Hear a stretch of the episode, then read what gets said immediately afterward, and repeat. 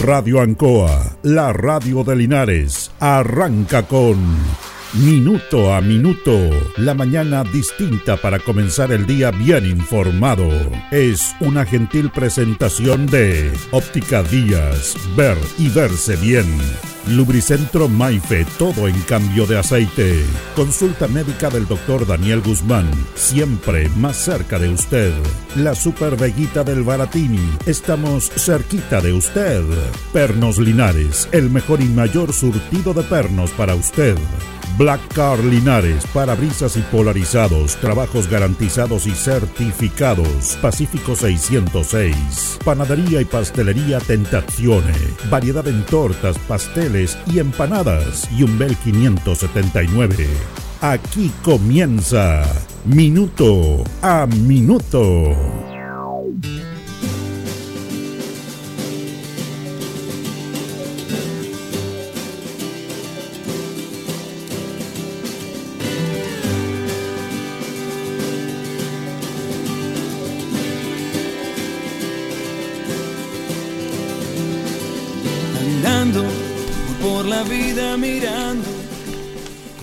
Comenzamos un nuevo año, un nuevo año, en rigor el sábado pasado, pero laboralmente, como se dice, hoy día se vuelve un poco la normalidad, aunque hay menos movimiento, por supuesto, comienzan las vacaciones y desearle a nuestros auditores un feliz año.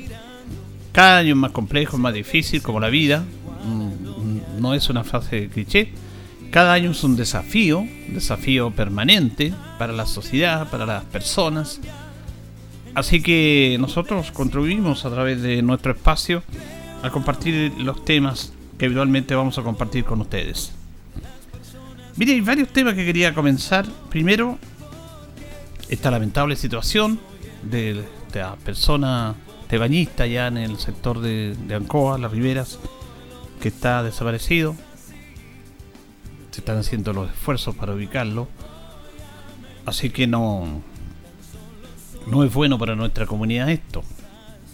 El hecho de que haya comenzado el año con algo tan tradicional y que, lamentablemente no es tradicional, sino con algo nefasto como es eh, el asesinato de muchas personas, el fallecimiento de muchas personas en el primer día del año.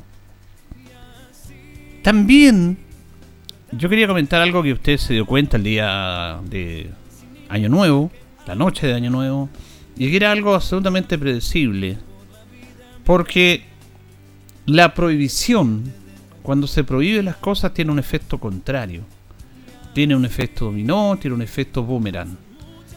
Se prohibieron la, se está prohibiendo el lanzamiento de fuegos artificiales.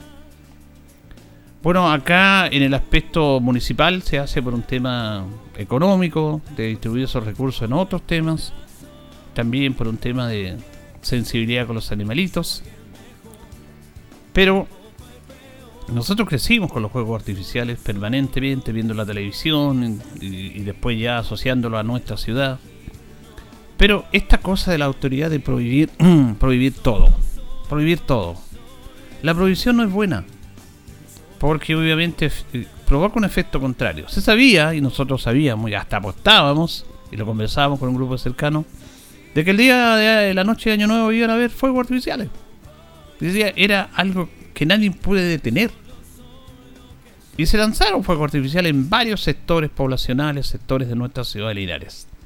Y por varios instantes, y, a, esta hora, y después cuando parecía que todo se calmaba, volvían a lanzarse fuegos artificiales. Es algo que se sabe.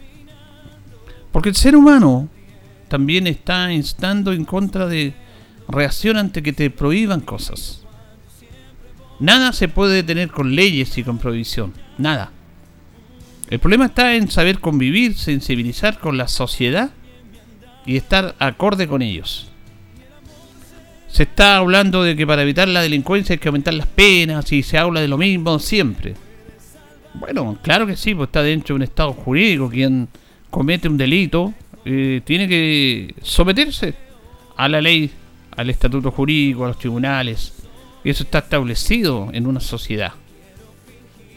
Más allá de ese aspecto que se puede hacer, tenemos que hacernos una introspección nuestra. ¿Por qué pasa eso? ¿Por qué tenemos todo este tipo de delitos? Entonces, cuando se dice, se, se prohíbe el lanzamiento de los fuegos artificiales, la gente lo iba a tirar igual. Porque pasa eso, porque está en el signo, aunque no les guste a alguno este tema que comentamos, está la rebeldía, la rebelión. Esto ha pasado siempre en la humanidad, siempre.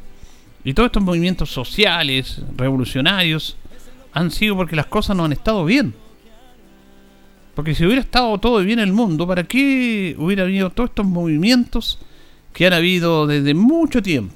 Desde los tiempos inmemoriales, de los tiempos más modernos, entre comillas, modernos, con la Revolución Francesa, con la Revolución Bolchevique, con el poder que, que asume la sociedad y que le hace mal a la sociedad. Mire, millones y millones de personas, de seres humanos han muerto en la historia de la humanidad por malas decisiones políticas, por decisiones de el poder que hace mal, que hace mal. En estos días voy a comentar este tema de la asunción de Hitler al poder en Alemania. Cuando la gente dice, ¿cómo pudo este personaje llegar a ser canciller?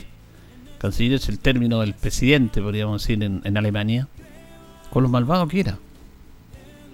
Pero siempre en el análisis nos quedamos con la consecuencia y no escudriñamos y no buscamos en el, la génesis, en el inicio, en el por qué están las cosas. Y mientras la sociedad no tenga la capacidad de discernir, de analizar, de anticiparse a situaciones, estamos mal. Y el ser humano es el mismo tipo que se vuelve a tropezar con la misma piedra un montón de veces, ya no dos veces, muchas más.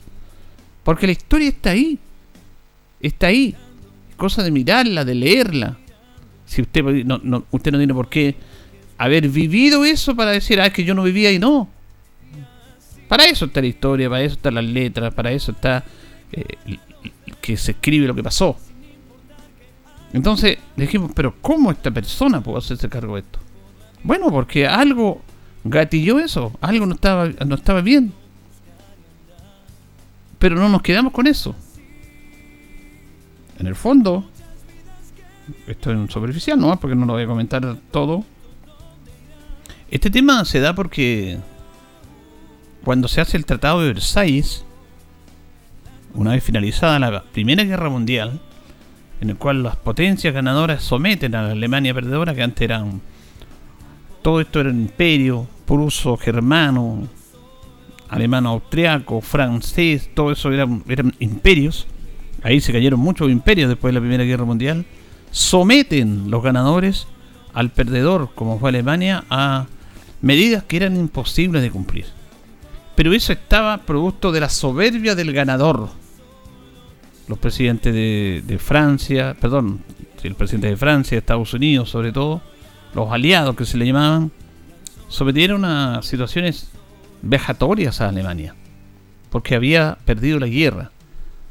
Y esas cosas nunca se iban a cumplir. El Tratado de Versalles tiene que ser analizado porque es el origen inmediatamente de la Segunda Guerra Mundial. Imagínense lo que es hacer un tratado para someter y para terminar una guerra y para proyectar el futuro y para evitar que haya más guerra cuando con ese tratado se empezó a germinar, se empezó a plantar la semilla para la Segunda Guerra Mundial, que fue mucho más terrible que la primera y que usted sabe lo que originó hasta el lanzamiento, ojalá que por primera y única vez en la historia, de una bomba nuclear. Eso fue lo que pasó.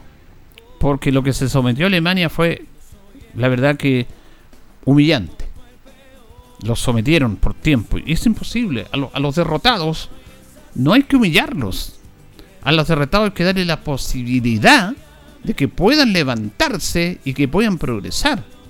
Además, a los derrotados no era el pueblo alemán, era un grupo de personas que tomaron malas decisiones políticas y militares. Y por esas malas decisiones políticas y militares se castigó a todo un pueblo, a todo un país, ya si no le gusta el término pueblo. Ese es el origen de eso. Pero los que están en el poder y lucen medallas de generales que ganaron la guerra sin haber estado tocando un pie en la guerra, en la batalla, bueno, sometieron los políticos y los militares, a una humillación a Alemania. Cuando deberían haberle dicho, bueno, estuvieron mal, le hicieron algunas restricciones económicas, pero levantemos este país. Pero siempre no, que si se levanta va a volver a hacer lo mismo. Y por ahí se produjo el efecto contrario. Por darle tantas restricciones que al final hicieron que se levantara otra vez y que se rebelara y, y provocara otra guerra. Porque el ser humano es desconfiado, es egoísta. ¿Por qué no le dieron la posibilidad de levantarse de otra manera, apoyarlo con las restricciones, con, con las fiscalizaciones propias de un pueblo inteligente como el alemán? Pero esa decisión política destruyó a un pueblo y motivó que aparecieran personas fanáticas, extremistas, fascistas, para recuperar el orgullo perdido y, cómo lo recuperaron, ha- haciendo movimientos increíbles hasta llegar a otra guerra. Por eso hay que tener mucho cuidado con esto. Porque nadie tiene la verdad en el mundo. Nadie. Nadie tiene la verdad. Yo le tengo un tremendo respeto al profesor José Vargas Vega. Tremendo respeto. Eh, él me ha escrito algo acá en relación a este tema que se está hablando de izquierda, derecha, socialdemocracia. Lamentablemente hay un sector en la sociedad que dicen que ellos siempre han tenido la razón. Siempre. Y tenemos que estar aliados con ellos. Y cuando hay otro sector que gobierna no les gusta. Lo encuentran todo malo. Lo encuentran todo malo. Y son ellos los que nos quieren solucionar los problemas, no estando en el gobierno. Cuando estando en el gobierno lo hicieron peor de lo que están. Pero nos quieren hacer ver a través de la visibilización en los medios de comunicación de que ellos son los mejores, son los magísteres, son los que saben todo. Y que la sociedad común y corriente no puede estar ahí porque no están a la altura de ellos. ¿Por qué se han producido todos estos movimientos sociales en el mundo? ¿Por qué la comunidad se ha levantado en contra del capitalismo, en contra de la explotación? ¿Cuánta gente murió en Chile, trabajadores en las pampas? Hay un montón de historias desconocidas de trabajadores, obreros que ellos solamente querían trabajar, llevar el pan para su casa y que eran humillados laboralmente y como personas por los que tenían el poder. La, ma- la matanza de la escuela de Santa María de Quique es una vergüenza para Chile, para el mundo político, porque aquí fue una decisión política, y para el mundo militar, que disparó contra propios chilenos, porque se estaban rebelando ante un imperio de un dueño de minas que era taletera, que era inglés, que no era chileno. Pero los políticos y el ejército chileno estuvieron defendiendo a quien humillaba a los trabajadores. Y abrieron fuego con gente indefensa y mataron a cientos de personas por defender el imperio. Entonces, el profesor Vargas me manda una columna aquí del presidente Macron, que yo la respeto, pero no estoy para nada de acuerdo con lo que dice el señor Macron. Pero como yo soy una persona que me gusta tocar todos los puntos de vista, voy a leer esta columna que me envió el profesor Vargas porque yo se la agradezco y él se- siempre me está tocando temas. Me está como suministrando situaciones que yo las leo, las analizo y las voy a leer igual. Dice, Francia se despereza y despierta. Lástima que a la gente no le gusta leer, dice. Pero es interesante el discurso del presidente Emmanuel Macron. El presidente electo de Francia, Emmanuel Macron, se enfrentó con políticos de izquierda similares a los nuestros. A continuación, aquí dijo, deja parte el profesor eh, José Vargas sobre este discurso. Dice, lo que dice Macron. Hoy hemos derrotado la frivolidad y la hipocresía de los intelectuales progresistas. De eso que el pensamiento único es el que todo lo sabe y que todo condena la política mientras la practica. Desde hoy no permitiremos mercantilizar un mundo en el que no queda lugar para la cultura. Desde 1968 no se podía hablar de la moral. Nos impusieron el relativismo, la idea de que todo es igual, lo verdadero y lo falso, lo bello y lo feo, y que el alumno vale tanto como el maestro, que no hay tantas notas por poner para no traumatizar a los malos estudiantes. Nos hicieron creer que la víctima cuenta menos que el delincuente, que la autoridad está, estaba muerta, que las buenas maneras había terminado, que no había nada sagrado, nada admirable. El eslogan- es vivir sin obligaciones y gozar sin trabas. Quisiera terminar con la escuela de la excelencia y del civismo. Asesinaron los escrúpulos y la ética. Una izquierda hipócrita que permitía indemnizaciones millonarias a los grandes directivos y el triunfo del depredador sobre el emprendedor. Esa izquierda está en la política, en los medios de comunicación, en la economía. Le ha tomado el gusto al poder. La crisis de la cultura del trabajo es una crisis moral. Hay que rehabilitar la cultura del trabajo. Dejaron de poder las fuerzas del orden y crearon una frase que se ha abierto una fosa entre la policía y la juventud. Los vándalos son los buenos y la policía es la mala.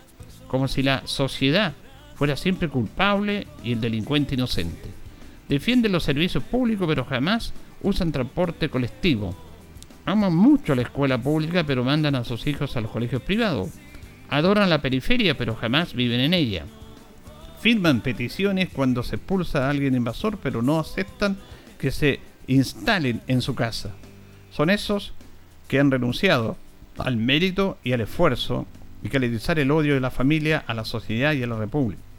Y con el mayor descanso se lucran con los bienes del Estado y montan hasta negocios con el dinero mal habido a la venta de todo de la manera más cínica. Hoy debemos volver, dice Macron, a los antiguos valores del respeto, de la educación, de la cultura y de las delegaciones, o de las obligaciones, mejor dicho, antes que los derechos.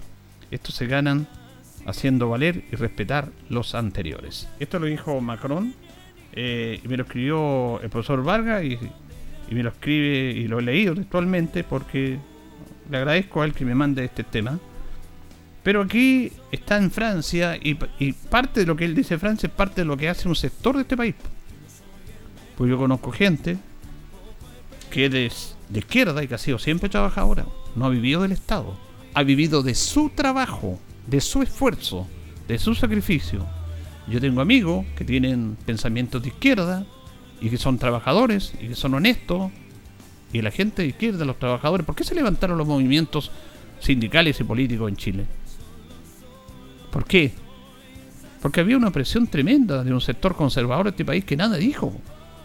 Entonces, no me venga, señor Macron, a decir aquí de este tema que la culpa de todo la tiene la izquierda y hay que volver a lo que era antes. Porque por algo se levantaron los movimientos sociales, los movimientos revolucionarios. Habla de la revolución de 68, ¿no? La revolución francesa de todo este, este movimiento. Ahora, claro, yo leo, sí, pero cuando me dice que aquí lee que los medios de comunicación están a la izquierda en Chile, no está a la izquierda los medios de comunicación. Sabemos quiénes son los dueños de los medios de comunicación. Entonces, pero igual nadie tiene la razón. Nadie tiene la razón. Todos tenemos una parte de verdad. Y no podemos aferrarnos que no somos, nosotros somos los dueños de la verdad. ¿Sabe por qué? Porque eso está matando a Chile. Eso es lo que está matando a Chile. Que yo soy el dueño de la verdad. Y no el que tiene, está en la vereda al frente. Yo goberné este país, lo hice, lo hice re mal, porque ¿qué es lo que se decía en el gobierno de Piñera? Que era el gobierno, el peor gobierno que había tenido Chile en el último tiempo después de la vuelta de la democracia. Eso se decía, tenemos mala memoria. Y resulta que ahora quienes integraban ese gobierno dicen que ellos eran los mejores y que este gobierno es lo más malo que le ha pasado a la historia de Chile. Entonces estamos mal, pues si tenemos que estar trabajando para apoyar a todos los gobiernos independientes el color político, con las fiscalizaciones que corresponden. Entonces, el mundo político está haciendo un gallito de poder que lo único que hace es debilitar la sociedad chilena.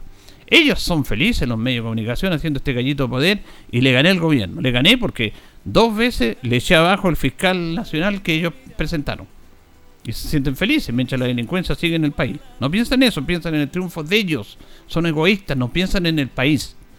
Ahora se quieren restar de la mesa de diálogo para seguridad que lo invitó el gobierno, porque primero decían que el gobierno no lo invitaba, lo ha invitado varias veces, me estoy hablando, me estoy refiriendo a Woody y Renuncia Nacional.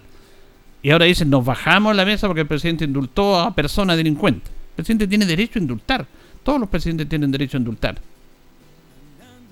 Y es su responsabilidad y él tiene que asumir eso.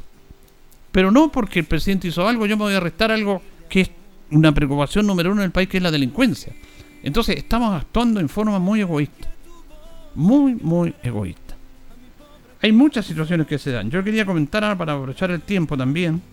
Esta situación que se está dando en los colegios, en todo el país, y también por supuesto acá en nuestra ciudad de Linares, en el cual los padres y apoderados están haciendo filas y, y pasando la noche en el frente de un colegio para que su hijo pueda ser inscrito en ese, en ese establecimiento edu- educacional.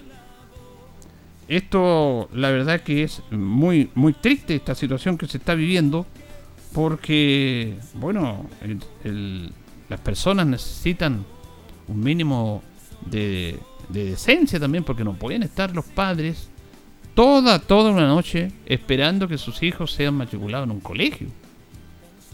Hacen turno, llegan a las 2, 3 de la mañana, después llega el otro familiar, está, duermen afuera, duermen en los autos, esperando, eh, se está eh, pagando porque le, porque le cuiden un lugar. Entonces, yo escuchaba un comentario que hizo, bueno, la culpa la tiene Michelle Bachelet, porque en el gobierno de Michelle Bachelet se hizo lo que es el SAE, la selección eh, de, para ingresar los- al- a los colegios. ¿Por qué se, todo tiene un origen? ¿Por qué se hace esto? ¿Por qué se hace esta humillación? Bueno, recordemos que la selección de entrada a los colegios es porque antes había una tremenda discriminación en la elección de los colegios, los colegios particulares, los colegios de también municipalizados, bueno, estaban haciendo una discriminación en que los alumnos podían ingresar o no a cualquier colegio. En este colegio tú no puedes ingresar. Tiene que ser hijo de este, tiene que tener este apellido, tiene que ser hijo de un doctor, si no, tú no puedes ingresar a este colegio. Y como era una libre decisión de los directores de los establecimientos de la comunidad educativa, bueno, ¿quién iba a decir algo? Nadie. Por lo tanto, se hace esta ley para evitar esa tremenda discriminación que hubo en Chile respecto a la selección, al ingreso de los colegios. Ahora esta selección se supone que todos pueden llegar a algún colegio. Se habla de tómbola.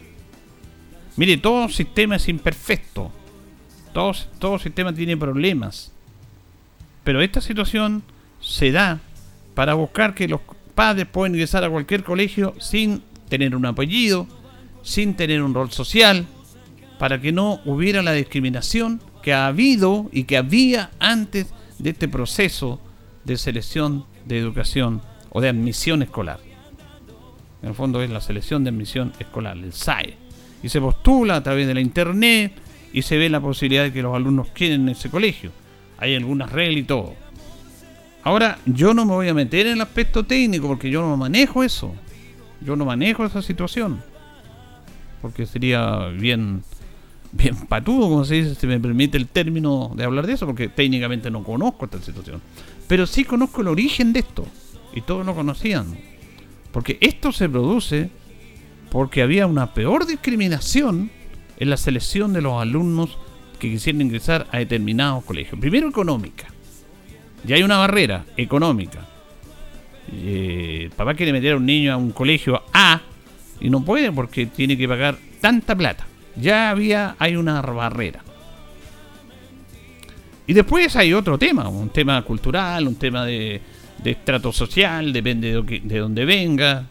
Y ahí se hacía una terrible discriminación. Había, había una discriminación. Acá se puede hacer una discriminación, pero como al azar. Ahora, este, esta situación era buena. Porque si se hace, es porque algo estaba funcionando mal, a eso es lo que voy yo. Si se hace este sistema de educación, de selección, de admisión, porque antes estaba funcionando mal, porque eran unos pocos los privilegiados que podían ingresar a ciertos colegios. Ahora, si se hace esto, bueno, tiene que hacerse de la mejor manera también, porque han habido al, parecer algunos errores. Lo que yo voy es que no puede ser que hayan padres que amanezcan haciendo filas para matricular a sus hijos en los colegios. Me parece que eso no puede ser. Y menos en el aspecto de educación, pues. Si la sociedad, el Estado chileno tiene que invitar a los alumnos a que estudien, si están reclamando ahora porque hay una tremenda deserción escolar producto de la pandemia y muchas situaciones, si se reclama eso, bueno, denle las posibilidades a los alumnos de mejor manera, porque ¿cómo va a entrar a estudiar a alguien si están niños hasta que entran a primero básico? ah? Los papás haciendo fila, amaneciendo, toda una noche en un colegio. Eso me parece denigrante. Me parece que no corresponde. Ahora yo no sé si es, es necesario que vayan, no sé. Si todo esto, admisión es producto de la internet, pero tiene que estar, no sé. Lo que voy yo, coloco los extremos. El extremo de que si se hizo esta nuevo sistema de admisión escolar es porque el que había antes era malo y había todo un tema que se hizo hasta una ley para cambiar lo que había antes. Que algunos llegaban a algunos colegios por A, B, C motivo. Y lo otro es que se hizo ese sistema que se haga de mejor manera y que no tengamos que vivir esta situación que es humillante para los padres de estar haciendo pernoctar toda una noche, dos noches, para poder guardar un puesto para ver si su hijo puede estar en ese colegio. Esto pasa porque mataron la educación pública en este país. Lo vamos a volver a decir. El sistema de libre mercado, el sistema implementado en Chile desde el año 1981 a todo nivel, AFP, eh, el tema de las escuelas municipalizadas, el tema de la salud primaria, mató la educación pública en Chile. La mató. Porque yo inyecto recursos en una mejor educación pública y no tenemos lo que estamos teniendo ahora. Es un tema más de largo debate. Porque de repente empezaron a entregarle subsidios a los colegios particulares para que los papás que no podían pagar 100 por ir a un colegio, el Estado les ponía 50 para que fuera ese colegio. Entonces ya no eran 100, eran 50. Y el papá hacía un esfuerzo para ir a ese colegio porque, de acuerdo a lo que se dice, esos colegios son mejores, tienen mejor capacidad, checan mejor labor educativa, a usted académica. No sé si será tan así. En vez de darle los 50 a los colegios privados que se las arreglan con las altas cuotas de quienes podían pagar, yo esos 50 se los entrego al mundo público, a la escuela pública, y sigo sosteniendo una educación pública de calidad. Igual el tema que hemos comentado. ¿Por qué creen que protestan los estudiantes en Santiago los liceos emblemáticos? Porque ellos más que nadie saben que van a un colegio que fue una educación pública, que sus padres se criaron y se encuentran con que no están así, porque no tienen profesores, que le faltan elementos, que le faltan temas de computación, porque el Estado no invierte en la educación pública el Estado le están checando gran parte de la plata a los privados. Aquí está el colegio Alborada, que es el único colegio privado. Ellos se la arreglan como quieren. Cobran 300, 350 mil pesos mensuales y con eso, quien puede pagar, lo paga. Perfecto.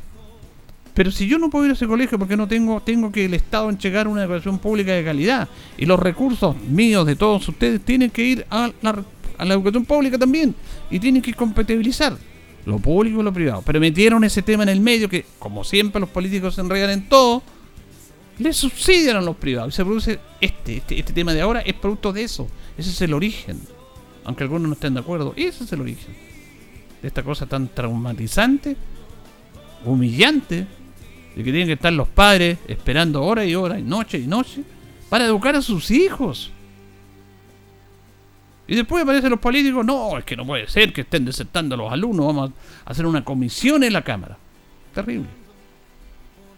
Terrible. Señoras y señores, estos comienzos con valor agregado de minuto a minuto en la radio en Coa son presentados por Óptica Díaz, que es ver y verse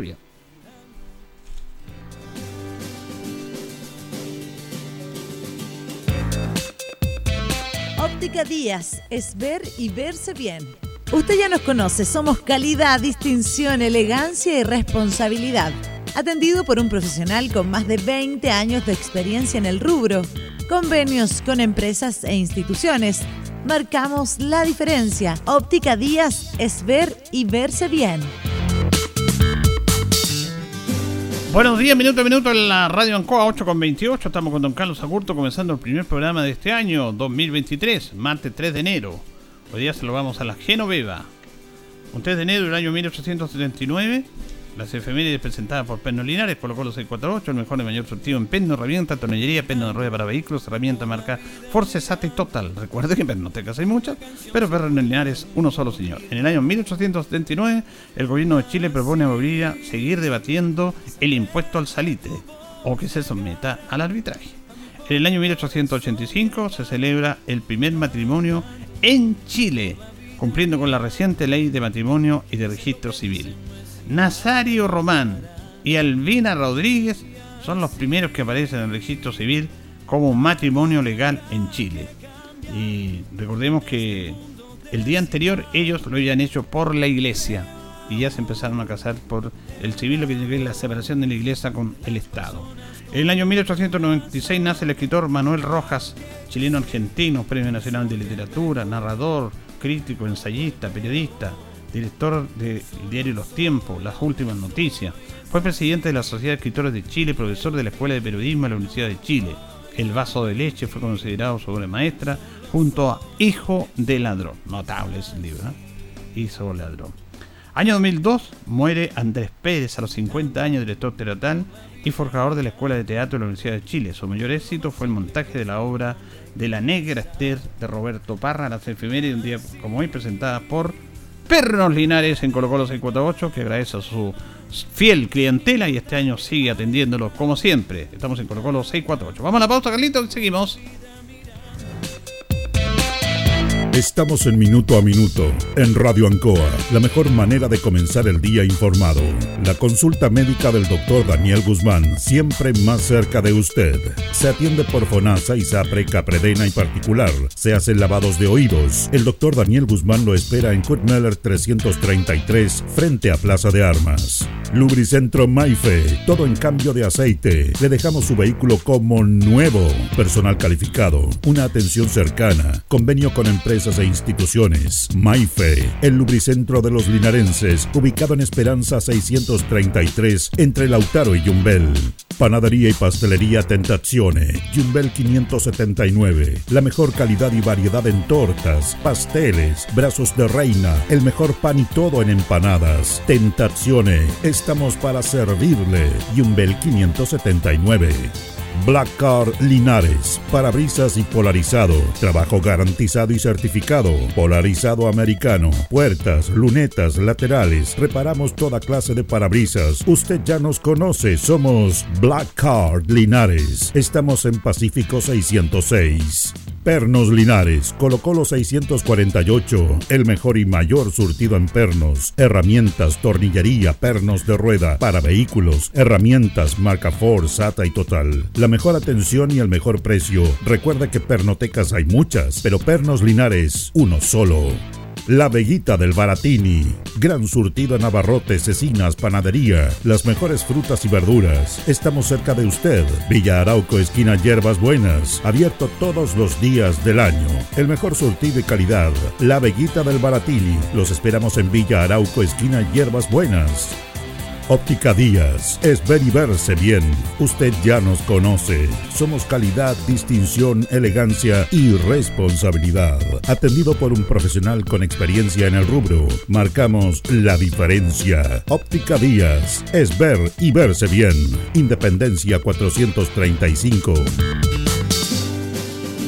Bien, ya, ya son las 8.32, 8.32, vamos a ir los titulares del diario Heraldo. En Linares despliegan operativos de búsqueda por bañista desaparecido en el sector en Balsancoa.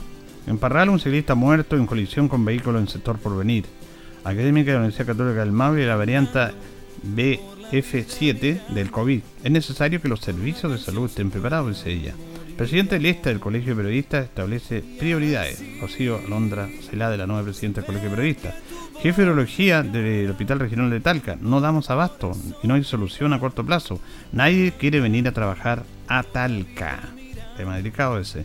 Una persona fallecida en accidente de tránsito de la ruta 5 Sur en el puente Ancoa. Este martes se van a conocer los resultados de las PAES. Piden profesional legislación laboral de las personas en situación de discapacidad. Los titulares del diario El Heraldo. Vamos a ir a la pausa, don Carlos, y ya continuamos en nuestro segundo bloque.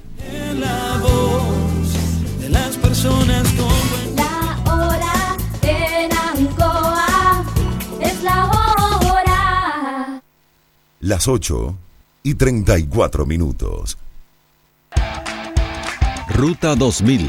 Muévete rápido, cómodo y seguro. Muévete con la calidad de Ruta 2000, la flota más grande de la región. Súbete a un Ruta 2000, la mejor opción. Rapidez, seguridad, cordialidad. Ruta 2000. Llámanos al 73 2 21 2000. 73 222 2000, 73 222 2001, 73 233 0911. Prefiera Ruta 2000. Ruta 2000. Elígenos porque simplemente somos los mejores. Vive la entretención en Marina del Sol. Comenzamos el 2023 con todo. Este 6 de enero sorteamos 5 millones a repartir. Así es, 5 millones. Participa jugando en tus máquinas y mesas favoritas con tu tarjeta MDS y sé uno de los ganadores del sorteo Mueve tu verano. Además disfruta de música en vivo, concursos y sorpresas. Más información en marinadelsol.cl. Casino Marina del Sol juntos, pura entretención.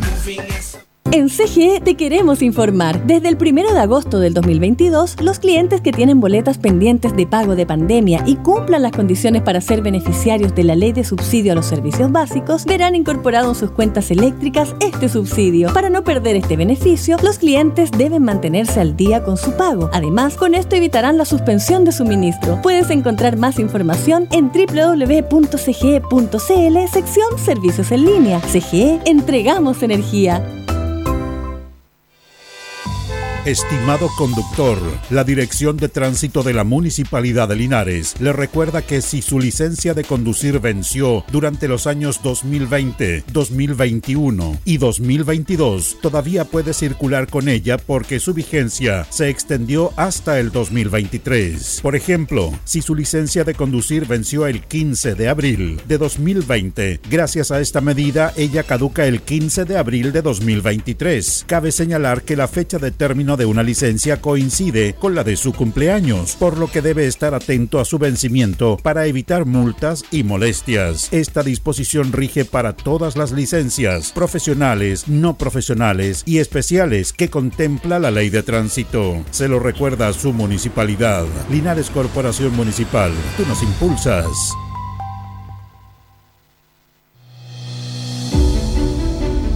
Amigas y amigos del Maule Sur, soy el diputado Gustavo.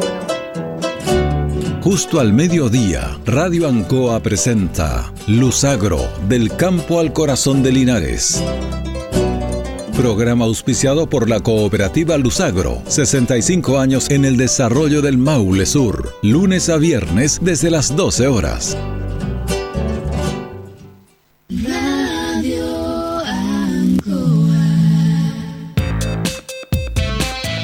Estamos en Minuto a Minuto, en Radio Ancoa, la mejor manera de comenzar el día informado.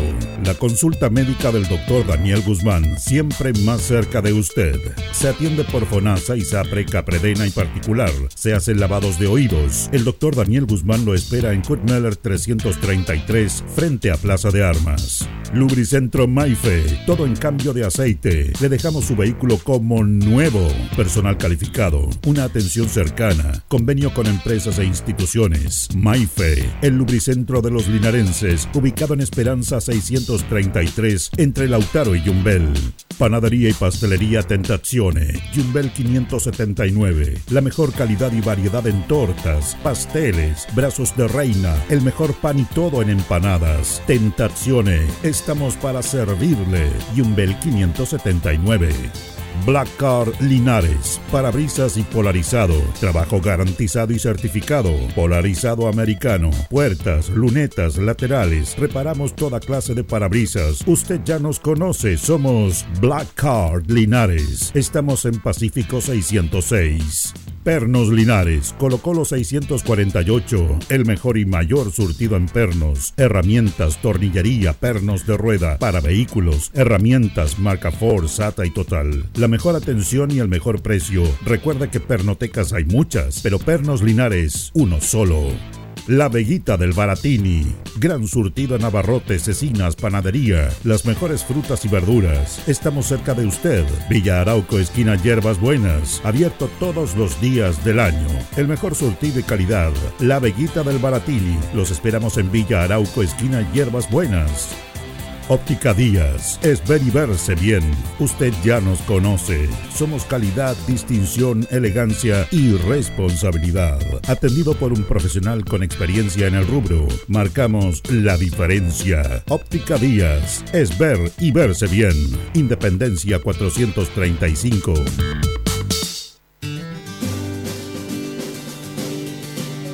Bien, continuamos en minuto a minuto en la radio Ancoa junto a don Carlos Agurto de la coordinación. Nos separan ya 21 minutos de las 9 de la mañana Y vamos a saludar a nuestro primer contacto de este año, al abogado SLM de Obras Públicas y Gobierno, Francisco Durán Ramírez. ¿Cómo está, Francisco? ¿Qué tal, don Julio Aguayo? Saludar muy contento, obviamente, a todas las personas que están en nuestra sintonía y a cada uno de ustedes desearles un feliz 2023. Cada vez que parte un año nuevo, uno se imagina que tiene una posibilidad nueva de poder eh, hacer cosas nuevas, de poder mejorar las, las de los años anteriores, así que yo creo que cada año nuevo siempre es una buena oportunidad, así que desearles que a todos les vaya muy bien y que se logren las expectativas. Y para eso, Julio, yo soy un convencido de que muchas cosas tenemos que trabajarlas también en el conjunto para poder, con mucho diálogo, para poder eh, salir adelante, no solamente en lo individual, sino que también en lo social. Así es, eh, este año es un año muy importante, bueno, siempre es importante, me refiero a la materia política, tanto local como nacional, y que en un principio está como un año, usted me decía muy bien la palabra neutro, porque no hay elecciones, pero cuando no hay elecciones se evita el confrontamiento, el debate, la descalificación, que es muy propia de los tiempos que estamos viviendo, pero bueno, está metido este tema de la nueva constitución, el cual vamos a tener que tener una elección más, pero eh, siempre es importante que se esté de lado las elecciones para que, bueno, el Ejecutivo, el Parlamento trabajen derechamente en las leyes que corresponden para mejorar la calidad de los chilenos. Bueno, hasta, mm, hasta antes del estallido social, recuerda que los ciclos nuestros eran así, quedaban entre la elección municipal y la elección presidencial, quedaban aproximadamente dos o tres años en los cuales cada, bueno, cada autoridad elegida tenía el tiempo para hacer su, su trabajo de manera concentrada. Porque al final lo que, lo que estamos conversando es eso, que las elecciones terminan desconcentrando a las autoridades de, de su trabajo. Evidentemente el ejercicio de las elecciones es algo que hay que hacer siempre los años que corresponde, pero hay un espacio, había un espacio ahí en el cual, eh, como no había elecciones, cada autoridad se preocupaba de lo suyo. Este, estos últimos tres años han sido de elecciones todos los años. Oye, me acuerdo ahora a propósito de lo que estabas tú eh, diciendo, la locura que fue ese año de la votación en pandemia cuando se eligió por primera vez al gobernador regional, ahí fue gobernador regional, core, alcalde, concejal, fueron varias elecciones que además también se vieron postergadas en algún momento, entonces bueno, hemos tenido un estrés electoral bien importante y este año eh, quizás no va a ser la excepción, pero tampoco va a ser tanto porque va a ser en teoría solamente una elección que es este plebiscito constitucional. Exactamente, y hay varios desafíos y todavía están quedando reformas pendientes, la reforma tributaria, la reforma de pensiones todavía, que ojalá este año dé una luz verde respecto a eso. Yo, yo no, no creo que vaya a dar una luz verde, espero, espero que sí, pero no creo que vaya a dar una luz verde porque al final eh, solamente se, se, se ve que se, se va a ir postergando esta discusión porque siempre aparece otro tema que es más urgente, que si lo miramos desde la óptica de lo que estamos conversando tú y yo, eh, quizás la reforma previsional es lo urgente, no lo demás. Exactamente. Pero siempre la prioridad se ha visto ahí eh, alterada. Pero bueno, esperemos que este año avance en, en un proyecto que sea bien consensuado entre todos los entre todos los sectores. Pues ya sabemos más o menos qué es lo que piensa un porcentaje importante de los chilenos. Eso no quiere decir que la cuestión no tiene que mejorar, obviamente, sino que hay que avanzar. eh, y así se hace la política, Julio, hay que avanzar en este sentido considerando la opinión de, de la mayoría de las personas y eso hace que se adopten políticas públicas que después den buenos resultados. Mire, yo ayer estaba, estaba escuchando ayer una entrevista con Evelyn Matei en Radio Agricultura y, y ella estaba en una entrevista muy interesante en que él- ella le preguntaban por qué ella perdonó en el caso de del Piñera Gay, ¿se acuerda usted? Sí, en el cual ella sí, pues la- derechamente le hicieron una encerrona. Sebastián Piñera y todo le hicieron una encerrona derechamente ahí y ahí se metió eh, el dueño de Megavisión, Ricardo Clar y todo el tema, pero ella Claro. perdonó. Y ella decía, porque tengo que perdonar porque yo me he equivocado muchas veces. Y además habló de su secretario Cataldo, que era comunista, que es comunista, y que había, que cómo voy a estar él, que había escrito en contra, pero cuando conversó con él, cuando dialogó, porque los alcaldes, usted sabe, tienen que estar con la su secretaría, eh, dijo, me equivoqué, y es un personaje encantador que está trabajando conmigo. Y yo decía, pucha, si fuera así, yo, si fuera así el pensamiento político, pucha, que cambiaría las cosas, pero no siempre es así. Bueno, pero la media es lo que dice Evelyn Matei o es lo que estamos conversando nosotros, porque en el fondo, si las personas que están en la política y que son nuestros representantes no tienen la posibilidad de dar vuelta a la página, porque se antepone, porque hay, en, en otros casos antepone, se antepone el interés personal respecto del colectivo, es por eso que la cuestión no funciona. po. Porque en teoría cuando tú estás en política siempre tienes que eh, anteponer el interés personal, eh, dejar de lado el interés personal y trabajar para el colectivo. Evidentemente, Julio, todos somos seres humanos y cuando tú te encuentras ante un tema como lo que le pasó a Evelyn Matei o cuántos otros hay también en la historia de- del país, evidentemente yo creo que lo personal a ella le afecta o le afectó en su momento. Claro, claro. Pero claro, la capacidad de reinventarse y dar vuelta a la hoja después es lo que hace que eh, podamos ir eh, avanzando hacia mejores cosas después.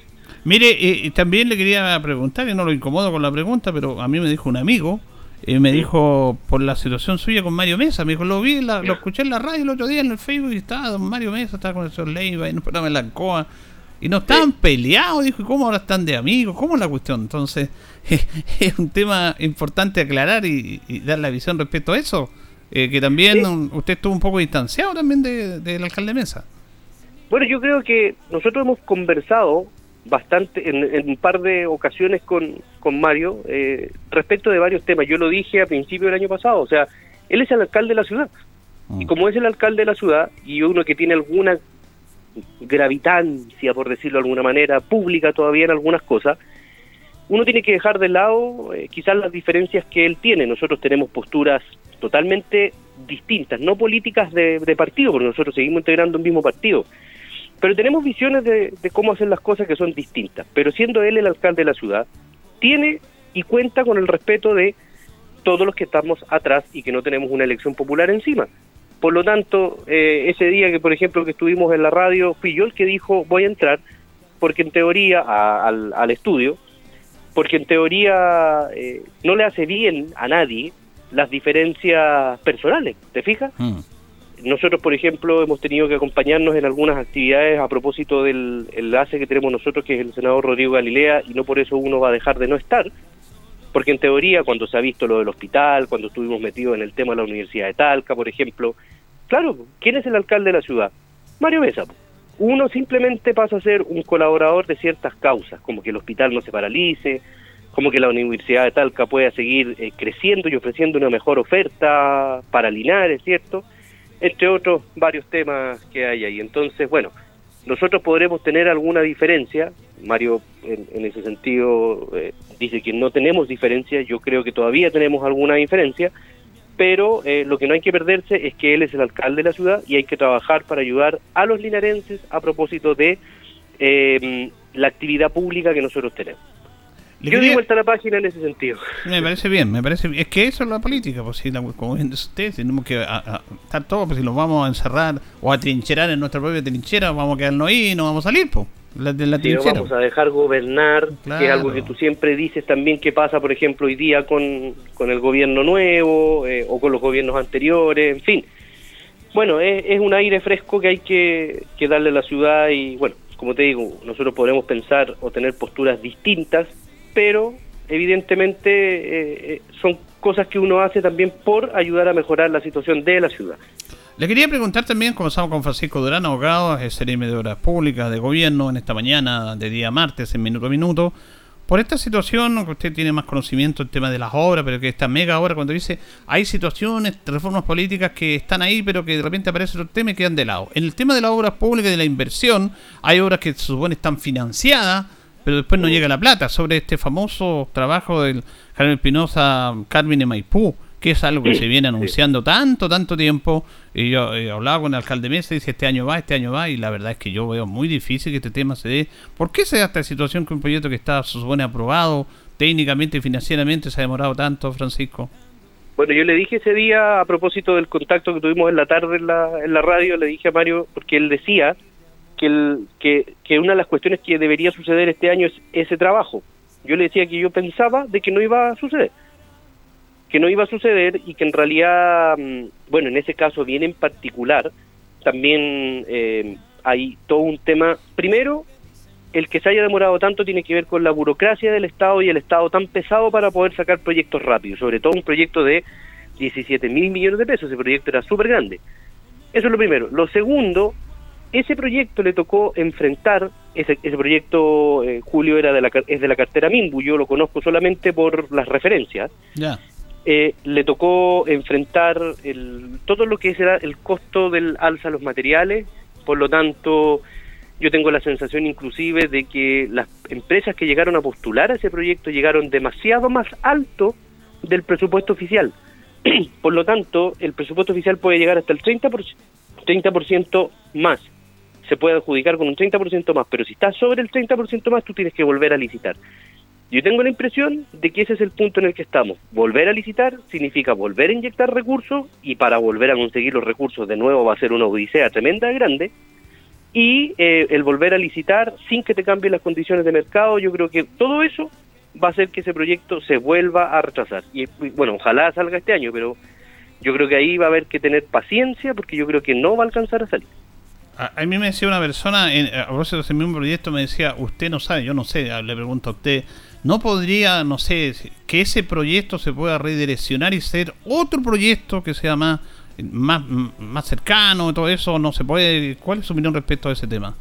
No, lo que pasa es que si tú te pones ahora a innovar respecto de ese proyecto y a cambiarlo, significa por lo menos cinco años más. Ya. Entonces, el proyecto que está como está, aunque esté un poco desactualizado, aunque sea muy grande, sea muy pesado, es mejor agarrarlo ahora, como se dice, que, que dejarlo pasar. Porque fíjate tú que todos estos proyectos nacen de una etapa previa que se llama etapa de diseño. Mm, Y esa etapa de diseño dura tres años. exacto. Por lo tanto, cualquier cosa que queramos hacerle a cualquier tipo de proyecto que tenga que ver con obra pública o obras del MIMBU o, o viales, etcétera, etcétera, significa que tiene que pasar por ese procedimiento en donde los ingenieros lo toman, lo reestudian, etcétera, etcétera, y son tres años fácilmente. Ahora, en ese O sea, con eh, esa vida nos sale antes del 2030. Claro, porque en ese mismo proceso hay, hay un sistema de expropiaci- expropiaciones también, por cierto. Bueno, claro, viene incluido también dentro del proceso de diseño las expropiaciones y luego de eso también es una etapa aparte que dura uno o dos años más después del tema del diseño. Por eso te digo, ahí van cinco años, es todo lo que tiene que ver con las expropiaciones. Pero en este caso, y para este proyecto, eso ya está todo expropiado en el sistema original. Mm. Así que por eso es mejor ejecutar, avanzar en la ejecución de ese proyecto que, que, que cambiarlo. Correcto, correcto. Y, y el Mm. tema del hospital, El, bueno, el hospital tengo entendido yo que sigue navegando. Eh, el anuncio principal hasta hace un tiempo atrás tendría que haber sido la paralización de las obras. Parece que en ese sentido el gobierno decidió apoyar con una cierta cantidad de, plata o recursos extras, que era lo lógico, ¿ah? porque las condiciones de adjudicación del hospital son distintas a las que hoy día les toca enfrentar. O sea, cuando decimos muchas veces que la empresa era mala o esto o lo otro, bueno, en realidad la empresa tuvo dificultades financieras muchos años atrás, pero esas dificultades financieras estaban ligadas a otros aspectos que no tenían que ver con la obra. Luego la empresa, entiendo yo, hizo eh, todas las maniobras posibles para poder afirmar su situación económica, porque se alineó, se asoció con otras empresas de, del extranjero, etcétera, inyectó etcétera. capitales ahí. ¿Cómo? Inyectó capitales. Inyectó capital a propósito de algo que hizo con el gobierno italiano. Bueno, Claro. la cosa es que cuando parte el hospital parte en una condición y hoy día la realidad del mercado hace que esté en otra condición. Ese es el delta que está peleando la empresa y el que le dice, ¿sabe qué? Yo no puedo invertir más plata si no tengo más recursos. Por lo tanto, creo que el Estado de Chile este, en, en esta pasada le inyectó más recursos, pero yo te podría asegurar que en un tiempo más, una tercera etapa más, vamos a estar en la misma situación pidiendo más recursos para el hospital porque en teoría eh, seguramente lo que se inyectó ahora es solamente para poder afirmar este año Mm. y no el término completo de la obra. Pero bueno, la cosa es que vaya resultando como hasta ahora ha ido funcionando, que sigue, siga construyendo. Claro, el tema está que siempre decimos, pucha, o tendríamos mala suerte, ¿qué es lo que pasa? Que siempre en la región del Maule Sur le pasan estas cosas. No, pero en el caso, por ejemplo, del hospital de Linares no es el único. En Chile hay la construcción de varios otros hospitales que han tenido que enfrentar el mismo escenario. Si lo que pasa es que muchas veces nosotros nos quejamos por la visión de que como Maule Sur estamos bien postergados, lo que es cierto, pero también tenemos que mirar la, la realidad de otros puntos. O sea, hay otros proyectos de hospitales incluso que ya se paralizaron. Que el nuestro siga navegando es una gran cosa. Claro, pero el hospital de Curicó está terminado. El hospital de Curicó, bueno, terminado, obviamente siempre están con la discusión del, pero que el hospital de Curicó alcanzó a, termi- a ser terminado no con estas condiciones actuales, por eso no tuvo mayores problemas. Hoy día le están sacando los detalles, pero es una obra de dos, 250 mil Claro. metros cuadrados y un gigante. Sí, sí. Eh, ¿Usted está de acuerdo, Francisco Durán, con la eh, con la creación de una región del Maule Sur? Yo creo que es importante, eh, pero fíjate que la otra vez yo decía, bueno, a lo mejor es más difícil crear la región del Maule Sur que eh, normar ciertas conductas del gobierno regional hoy día para poder hacer una distribución justa de, lo- de los recursos. Yo decía, oiga, ¿por qué, por ejemplo, no podemos fijar una cuota de inversión especial para el Maule Sur? Que sería mucho más rápido que dividir la región, ¿cierto? Mm. Porque hoy día lo que nosotros decimos es, eh, oye, en el Maule Sur no se invierte. Sí, efectivamente, por ejemplo, yo lo vi cuando llegué a Obras Públicas, el promedio de inversión de nosotros era muy bajo. 20, 30% del presupuesto de, de la, del, Estado. Entonces, ¿qué pasaría si nosotros normáramos rápidamente el hecho de eh, que para acá se tenga que invertir al menos un 45% del presupuesto anual? Eso ya cambiaría un poco las dificultades que enfrentamos como zona. Pero siempre mirando que la región del Maule Sur es algo que tiene que en algún momento producirse. Muy bien, pues le queremos agradecer este contacto. Oye, Antes de... Sí. Nos quedamos- hay, hay tres temas cortitos Díganos. que quedaron dando vuelta. El otro día te escuché eh, cuando hacían con el con el Loli Muñoz, eh, cuando hablaban y relataban la historia de Pelé. Ah, ya. Muy buen relato. Y el- ese audio antiguo que pusieron de uno de los partidos lo encontré fantástico. Siempre lo hacemos ahí, historia pura nomás. po. Sí, estuvo súper bien. Y lo, lo Y- convencimos de que Pelé ha sido el mejor, porque para mí Pelé ha sido el mejor. Pero él no estaba muy de acuerdo, parece. El- es que el Loli le gusta a los argentinos, entonces por eso es fanático de los argentinos, y Maradona y Messi, entonces, pero Pelé, Pelé se adelantó a los tiempos, era un jugador extraordinario. Además Eso- que no eso- tenía la visibilidad de ahora de estos, de estos medios que todos lo repiten y que se magnifica una jugada que es muy buena, pero se repite, repite. No, Pelé ha sido Oye, el mejor. Pero la historia, como la contaron ustedes desde el 1950 y tanto hacia adelante, fantástico. Ella es pura historia. Pero es el labor del periodismo, el labor del periodismo es dar la historia, conocer los números, detalles. Sí, y lo segundo, Julio, yo creo que hay un tema que se nos va, que fue el que se tomó. eh, hay dos temas que pasaron este esta semana, hay que dejarlo en la discusión, podemos analizarlo el, el próximo capítulo, que, tiene que ver con la decisión de los indultos. Yo creo que es un tema que a la sociedad igual tiene que hacerla discutir y conversar respecto de si era correcto o no era correcto hoy día hacer el tema de los indultos. Y lo tercero tiene que ver con, a propósito de efemérides, con el fallecimiento de Benedicto XVI el 31 de diciembre. Exactamente. Bueno, es un buen tema, lo, lo vamos a conversar la- el día lunes, el tema de los indultos. ¿ah? Sí, hay que analizarlo, porque en, en realidad es una facultad constitucional que tienen todos los presidentes, Claro. pero yo no sé si esta vez fueron bien elegidos los indultados, por decirlo de alguna manera, porque en realidad uno siente muchas veces, y yo me imagino la impotencia que le, le debe quedar a carabineros, de que todos trabajan para poder parar la delincuencia y después, bueno, estamos afuera. Pero por eso hay que revisarlo y hay que conversarlo bien y eso podríamos conversarlo la próxima semana. Claro, como hay algunas personas que son encarceladas injustamente también. Y eso está Sí, demostrado. bueno. Entonces hay de todos lados en este aspecto, por eso van a analizarlo. Es bueno verlo, así es. Listo, Francisco, muchas gracias, que tenga una Saludos linda semana.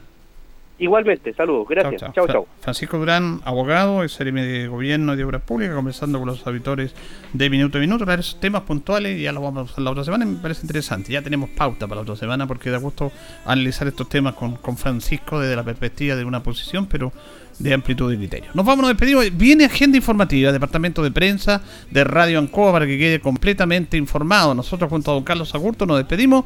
Nos reencontramos si Dios lo dispone mañana. Que pasen bien.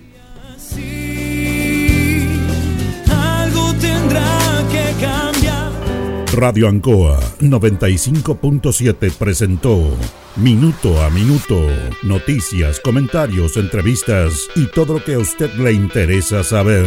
Minuto a Minuto, gracias por su atención. Las opiniones vertidas en este programa son de exclusiva responsabilidad de quienes las emiten y no representan necesariamente el pensamiento de Radio Ancoa de Linares.